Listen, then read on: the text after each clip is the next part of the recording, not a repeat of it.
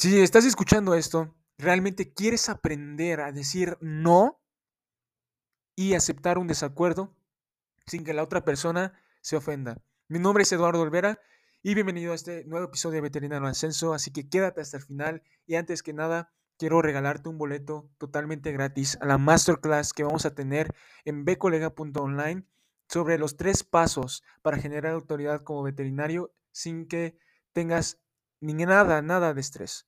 Así que ve a bcolega.online y si estás escuchando esto en el futuro, realmente vamos a tener algo para ti. Así que ve a bcolega.online y te veo dentro. Bueno, ¿cómo aceptar un desacuerdo? Y es común, común eh, en la vida cotidiana. Y además de eso, no sabemos cómo decirlo. Tal, vez, tal vez lo digas muy eh, directo. sabes que estoy desacuerdo y la otra persona la tome mal. O tal vez lo digas muy indirecto, le das mucha vuelta al asunto. Sin embargo, hoy te voy a decir cómo poderlo decir de una forma adecuada, claro, a tu estilo, pero que la otra persona no se sienta eh, tan mal de lo que vayas a decir. Así que, ¿cómo criticar y no ser odiado por ellos? Realmente cuando se, cuando se critica o cuando intentes criticar, intenta encontrar una manera de hacerlo indirectamente. Esto es similar al método del sándwich que en el episodio anterior te platicaba y utilice siempre y, no, pero. ¿Sí? Utiliza siempre y y no pero. La mayoría de las personas comienzan sus críticas con aprecio, pero luego se siguen con la palabra pero y pasan a las malas noticias.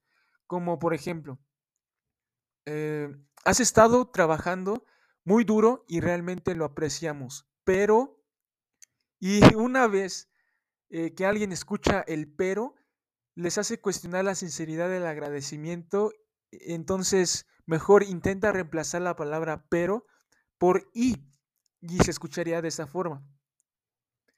¿Ha estado trabajando muy duro o has estado trabajando muy duro y realmente lo apreciamos demasiado?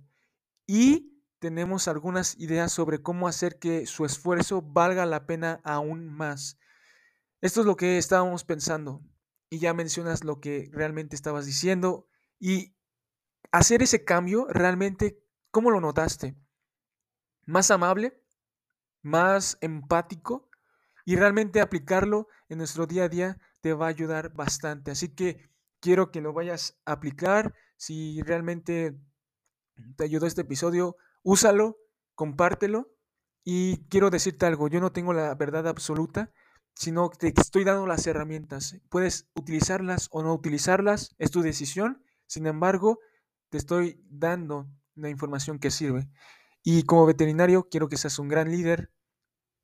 Así que ve, aplícalo, utilízalo, usa lo que te sirvió en este episodio, desecha lo que no. Y bueno, hasta aquí este episodio ya sabes cómo hacerlo. Así que compártelo. Bye, veterinarios.